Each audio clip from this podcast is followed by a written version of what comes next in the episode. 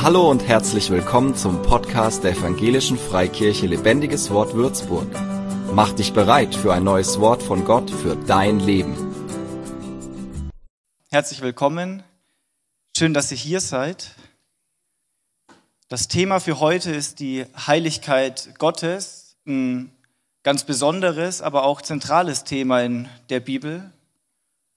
Ich lese den Bibeltext in Jesaja 6, Verse 1 bis 8.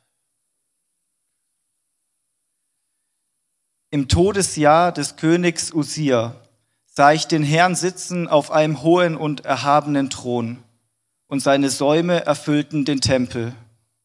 Seraphim standen über ihm. Jeder von ihnen hatte sechs Flügel. Mit zweien bedeckten sie ihr Angesicht, mit zweien bedeckten sie ihre Füße, und mit zweien flogen sie. Und einer rief dem anderen zu und sprach, Heilig, heilig, heilig ist der Herr der Heerscharen. Die ganze Erde ist erfüllt von seiner Herrlichkeit. Da erbebten die Pfosten der Schwellen von der Stimme des Rufenden, und das Haus wurde mit Rauch erfüllt. Da sprach ich, wehe mir, ich vergehe, denn ich bin ein Mann mit unreinen Lippen und wohne unter einem Volk, das unreine Lippen hat. Denn meine Augen haben den König, den Herrn der Herrscharen gesehen. Da flog einer der Seraphim zu mir und er hielt eine glühende Kohle in seiner Hand, die er mit der Zange vom Altar genommen hatte. Und er berührte meinen Mund damit und sprach, siehe, dies hat deine Lippen berührt. Deine Schuld ist von dir genommen und deine Sünde gesühnt. Und ich hörte die Stimme des Herrn fragen, wen soll ich senden und wer wird für uns gehen? Da sprach ich, hier bin ich, sende mich. Danke für dieses wundervolle, heilige Wort, was uns offenbart wurde. Danke für den heiligen Sohn, für den heiligen Geist, für den heiligen Vater. Danke, dass du deine Gemeinde herausgerufen hast, eine Versammlung von Heiligen zu sein. Heilig für dich. Ich danke dir, dass du mitten unter uns bist und dass dein Geist dein Wort lebendig macht. Und so bitte ich dich, sprich zu uns. Gib dich uns zu erkennen durch dein Wort. Zeig uns mehr, wer du bist und was dein Wille ist. Danke, dass du mitten unter uns bist. In Jesu Namen. Amen.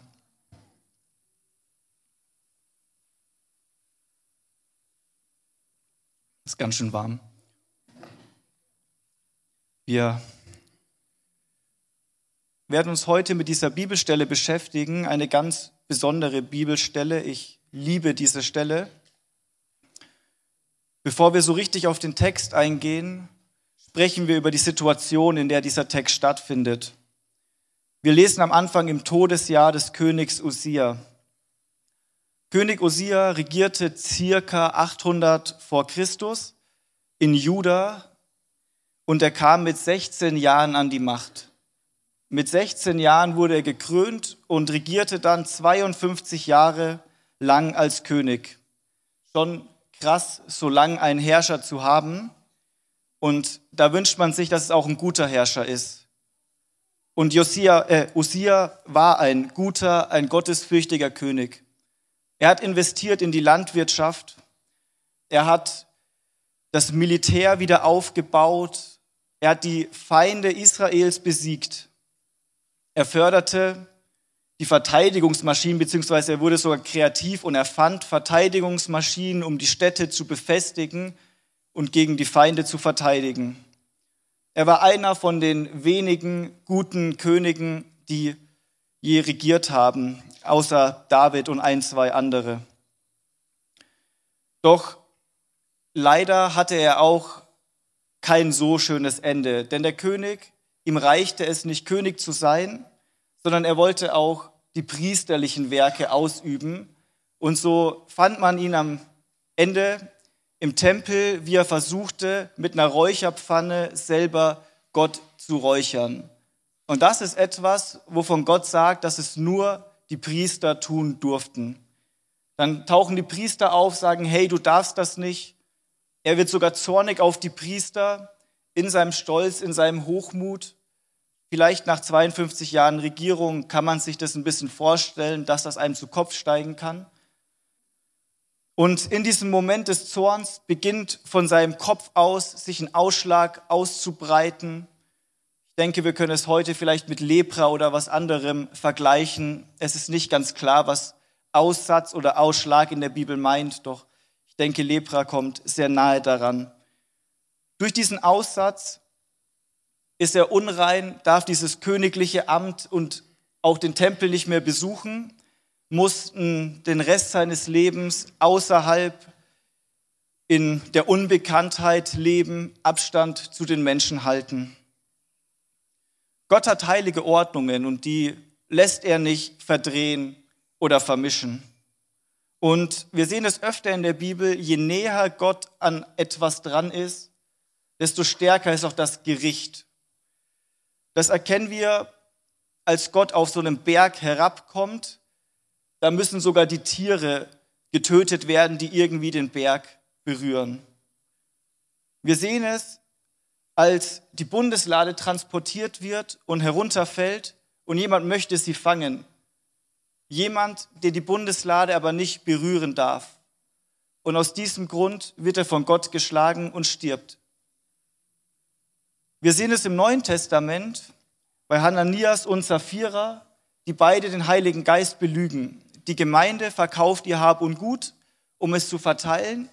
Die beiden verkaufen auch ihr Hab und Gut, behaupten, sie hätten alles der Gemeinde gegeben, behalten aber einen Rest für sich. Der Geist offenbart diesen Betrug und die beiden müssen sterben. Je näher Gott ist, desto stärker sehen wir sein Gericht. Und weil er sich selbst erhob, strafte Gott diesen König Osia mit diesem unheilbaren Aussatz und er musste in der Verbannung oder außerhalb leben, bis er dort in der Isolation starb.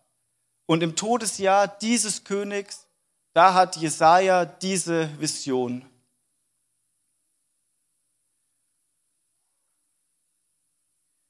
In dem Jahr, als dieser König stirbt, der eigentlich auch ein guter König war, in diesem Jahr sieht Jesaja den wahren König. Den wahren König auf dem Thron. Den ewigen Herrscher auf seinem ewigen Thron. Wenn in der Bibel im Alten Testament vor allem Herr steht, dann gibt es zwei verschiedene Versionen. Es gibt einmal Herr mit großem H, kleinem e, kleinem r, kleinem n. Das ist dann der Titel Herr könnte man vielleicht auch mit herrschender, regierender, es ist ein Titel Gottes bezeichnen. Dann gibt es noch die Version großes H, großes E, großes R, großes R, großes N. Das ist dann der Eigenname Gottes. Dort steht dann Yahweh, Jehova, der Name, mit dem Gott sich offenbart hat, der Ich bin, der ich bin.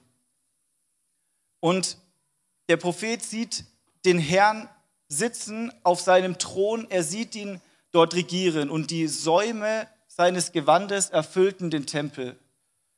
Wir kennen das nicht mehr so mit Königen, aber man könnte es vielleicht vergleichen mit der Breite der Krawatte. Wenn einer in die Firma rein Boss ist.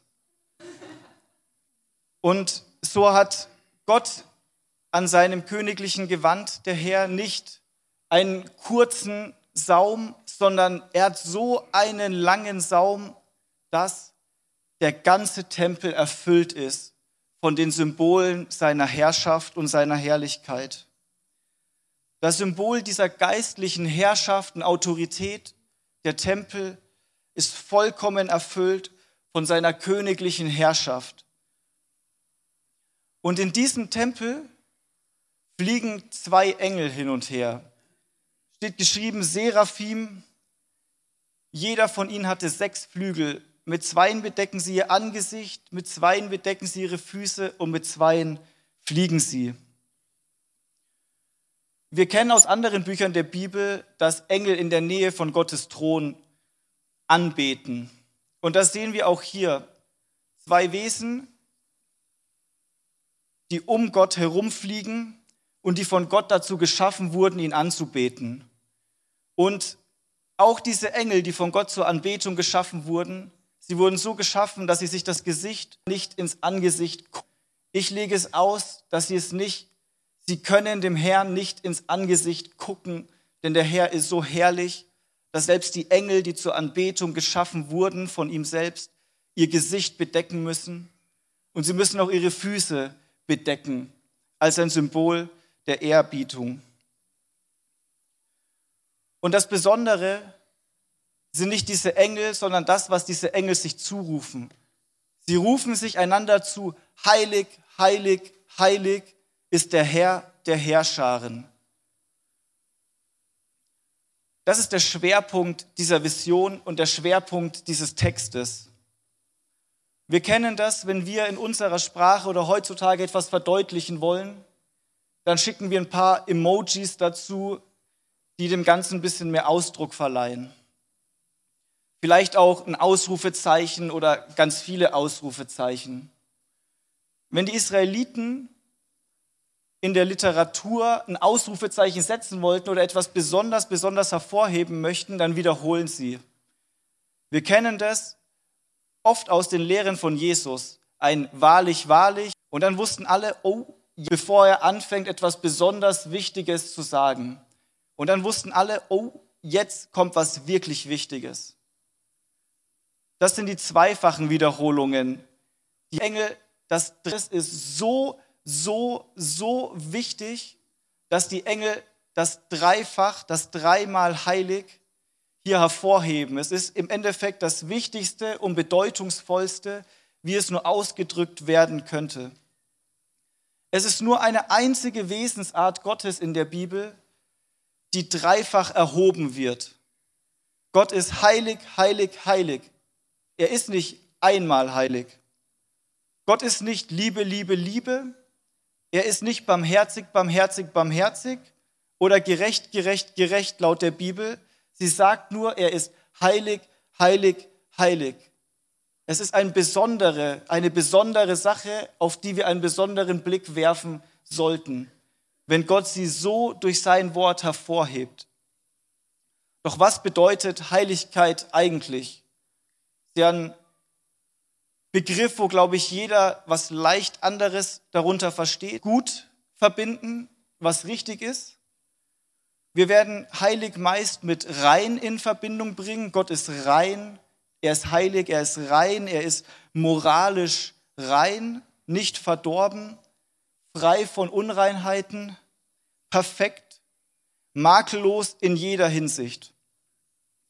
Das Wort heilig bedeutet im Endeffekt abgesondert, abgeschnitten, abgetrennt.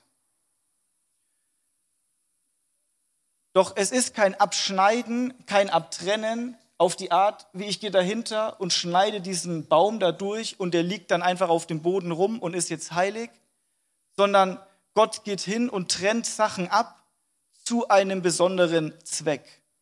Es wird Dinge oder Personen werden für einen besonderen Zweck von etwas abgetrennt von Gott.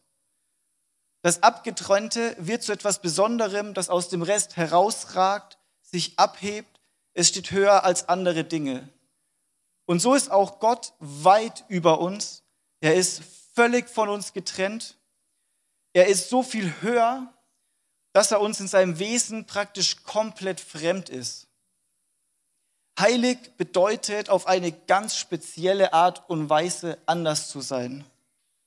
In der Bibel gibt es viele Dinge, die als heilig bezeichnet werden, auch Gegenstände. Es gibt heilige Gegenstände im Tempel. Es gibt heilige Orte und auch Menschen werden als Heilige bezeichnet. Wir kennen heiligen Boden, auf dem Mose steht. Gott hat einen heiligen Bund geschlossen. Die Versammlung, die Gemeinde ist heilig. Wir sehen heiliges Wasser und eine heilige Stadt. Und in diesem Beispiel sind all diese Gegenstände und Objekte nicht moralisch rein, sondern sie sind für Gott abgesondert. Und so bezeichnet Paulus auch die Korinther als die Heiligen in Korinth. Und wenn wir den Brief weiterlesen, dann sehen wir, dass die Korinther definitiv nicht heilig waren. Ein recht grafisches Beispiel er weist sie danach zurecht, weil der eine sexuell mit der Mutter, mit der Frau seines Vaters verkehrt und damit noch angibt. Und das ist wohl das Gegenteil von einem heiligen oder moralischen Verhalten. Es ist sogar ein Verhalten, das Gott hasst. Und trotzdem bezeichnet Paulus die Adressaten des Briefes als Heilige. Nicht, weil sie moralisch oder aus sich heraus irgendwie heilig wären, sondern weil Gott sie für sich abgesondert hat. Aber Heiligkeit in Bezug auf Gott ist nochmal eine Nummer größer. Wir beschreiben Gott, wenn wir ihn beschreiben, oft durch seine Eigenschaften und Wesensmerkmale. Er ist die Liebe, er ist allwissend, er ist gerecht, barmherzig, gnädig und wir fügen oft die Heiligkeit mit in diese Liste ein wie ein Attribut von vielen.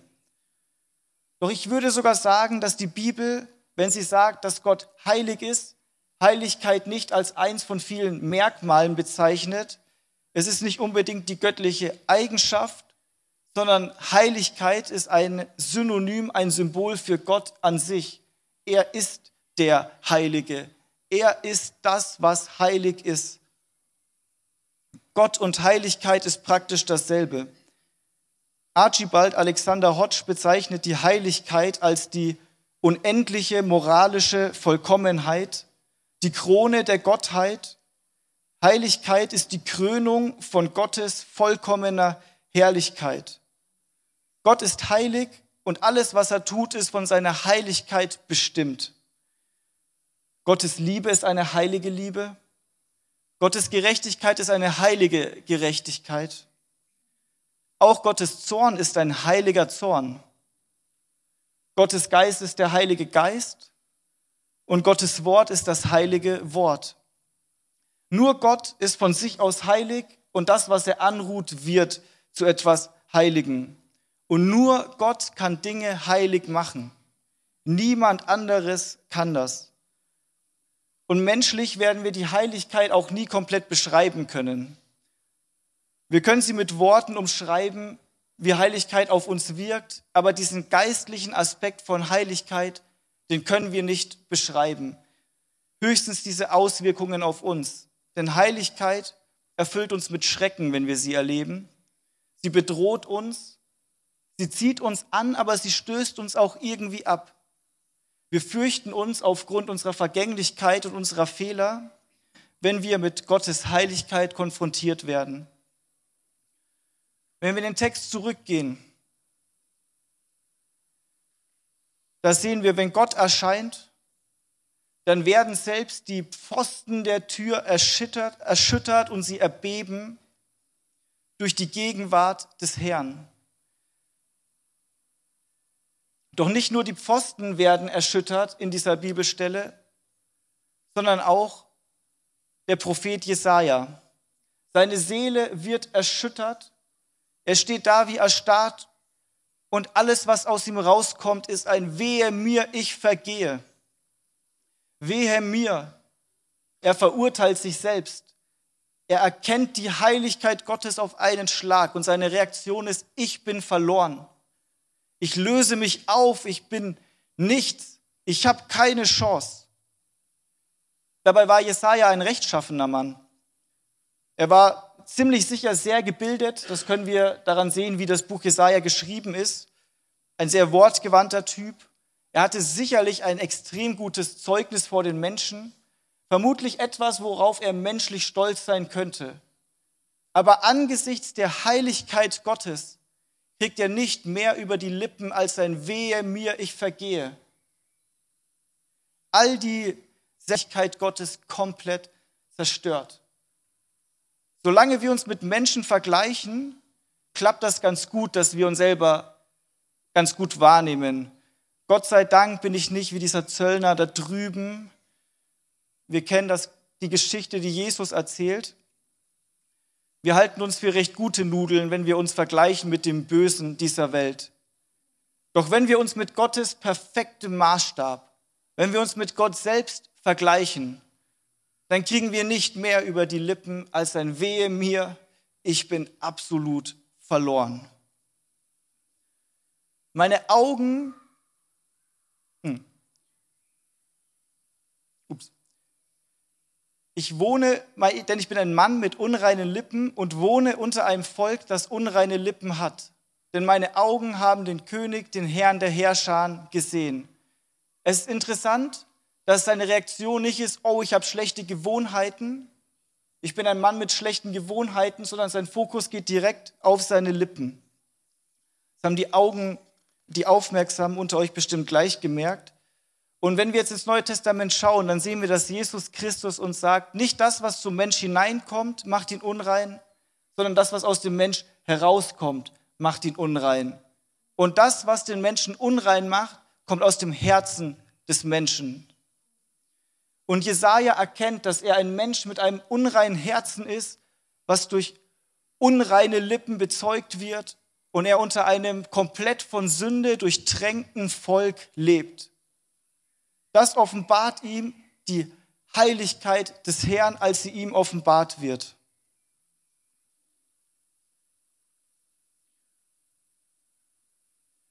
Die Heiligkeit Gottes offenbart uns eine Sache und das ist, wer ist Gott?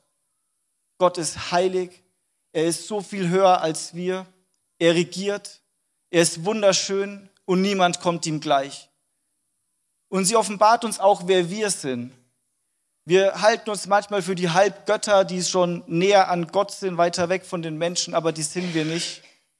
Die Heiligkeit offenbart unsere Sünde, unsere Fehler. Sie offenbart, wer wir vor Gott sind.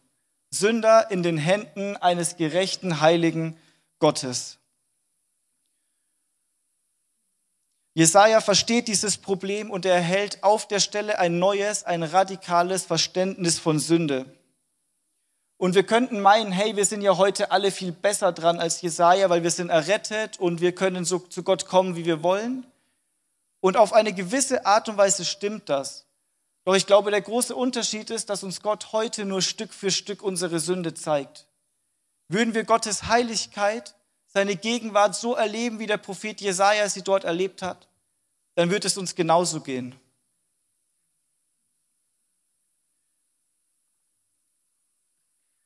Er erkennt aufgrund der Heiligkeit seine Schuld und wie verloren er ist in der Gegenwart Gottes. Und es gibt kein Weglaufen, es gibt kein Entkommen, keine Basis, um irgendwie jetzt anzufangen, mit Gott zu verhandeln. Ach Gott, ich habe es doch so gut gemeint, sondern ein Sündenbekenntnis. Und Halleluja ist dieser heilige, perfekte Gott, ein Gott der Gnade und der Barmherzigkeit. Und so bringt ein Engel eine glühende Kohle als ein Symbol von Vergebung und berührt damit die Lippen von Jesaja. Es ist ein Akt der Reinigung. Es ist eine göttliche Gnade, die Jesaja vollkommen reinmacht. Seine Lippen, sein Herz, ihm ist vergeben. Und es ist keine billige Gnade mit einem leichten, abgelegten Bekenntnis von wegen, ja, es tut mir leid und ich mache jetzt weiter, sondern die Erkenntnis der Sünde hat seine Seele erschüttert und er hat sie bekannt und er hat gelitten unter der Erkenntnis seiner Sünde. Und auf diese Erkenntnis der Sünde und dieses Bekenntnis, da kommt die Gnade Gottes ins Spiel. Das Herz, das Zentrum seiner Persönlichkeit ist gereinigt worden durch die Gnade Gottes. Und an dieser Stelle, an der Reinigung, da geht diese Vision ins nächste Level. Und Gott selber fängt an zu sprechen. Er hört die Stimme des Herrn fragen, wen soll ich senden? Und das ist die Stimme vieler Wasser, der begnadigende Gott in seiner Herrlichkeit auf diesem Thron, vollkommen sich selbst erhaltend, vollkommen heilig und er fragt, wen soll ich senden? Und das ist der Aufruf der Sendung, der an die Glaubenden geht, die durch Buße und Glauben sich dem heiligen Gott zugewandt haben, die reagiert haben, wie sie es sollten. Wir erkennen dieses Muster oft in der Bibel. Wir erkennen, dass Gott auftaucht, der Mensch fürchtet sich, der Mensch wird gereinigt, wiederhergestellt und der Mensch erhält einen Auftrag. Und Jesaja, er wurde nicht dazu befreit, dass er jetzt zurückgeht und sein Leben wie vorher lebt. Die Frage, die ihm Gott stellt, wer wird für uns gehen, ich halte sie mehr für einen Befehl als für eine Frage. Ich glaube nicht, dass Gott Fragen stellt, auf die er keine Antwort weiß. Er wusste, wer gehen wird. Und trotzdem stellt er die Frage. Und wir sehen die Reaktion von einem gereinigten Menschen, von einem Menschen, der wirklich erlebt hat, was das für ein Gott ist. Jemand, der wirklich Heiligkeit erlebt hat, der seine Sünde erkannt hat und der zu der Heiligkeit auch diese unglaublich unermessliche Gnade Gottes erfahren hat. Und wenn Gott dann sagt, wen soll ich senden? Wer wird für uns gehen? Dann wird dieser Mensch die Hand heben und sagen, hier bin ich, sende mich. Auf echte Bekehrung folgt immer ein Hier bin, diesem leeren, egoistischen, von Sünde durchtränkten Leben dieser Welt, der befreit wurde durch Vergebung und durch das kostbare Blut Jesu, der möchte für Gott gehen, weil er diesen Gott kennt, weil er diese Gnade erfahren hat. Die Bereitschaft für Gott zu gehen ist eines, einer der größten Beweise für eine echte Bekehrung.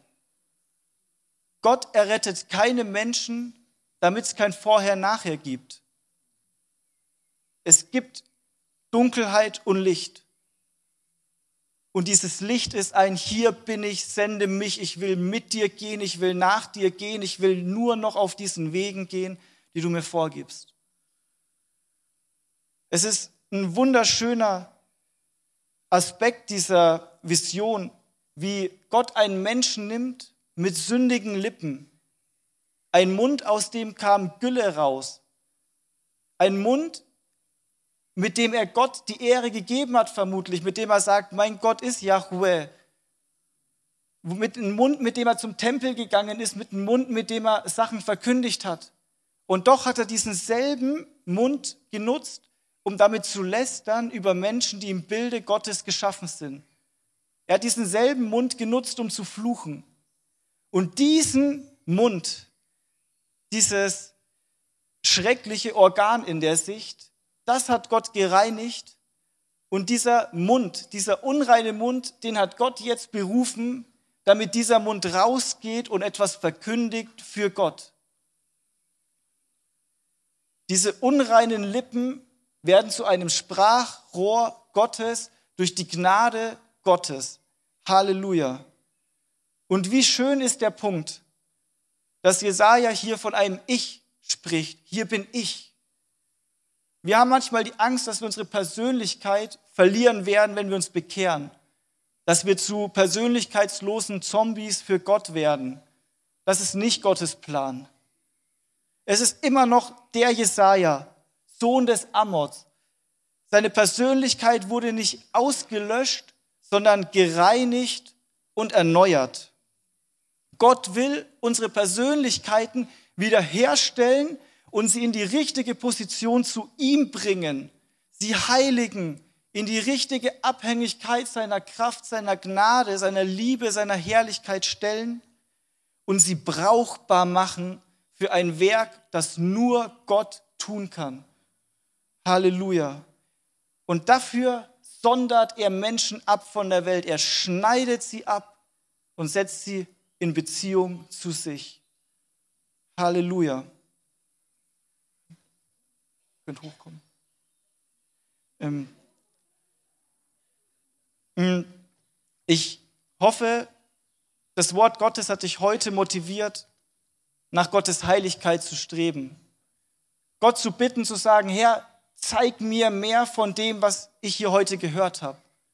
Denn das kann nicht durch Fleisch und Blut und durch Nachdenken ergründet werden, sondern Gott muss es dir zeigen. Und Gott will es dir zeigen. Er will sich dir offenbaren, er will dich reinigen, dich neu machen und er will dich aussenden. Vielleicht hat dir Gott heute ein Stück seiner Heiligkeit gezeigt.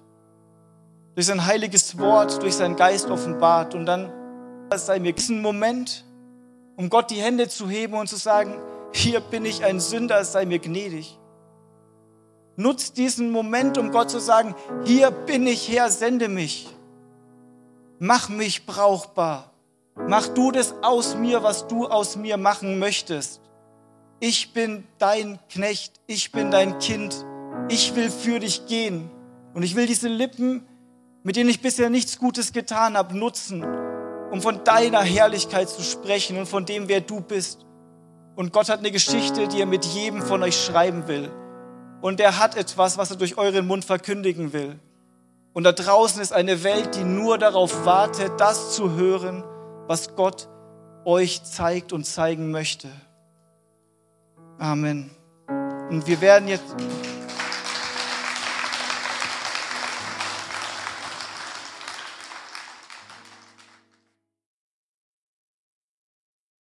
Für mehr Infos besuche uns auf Facebook unter lebendigeswort.de oder einfach persönlich im Sonntagsgottesdienst.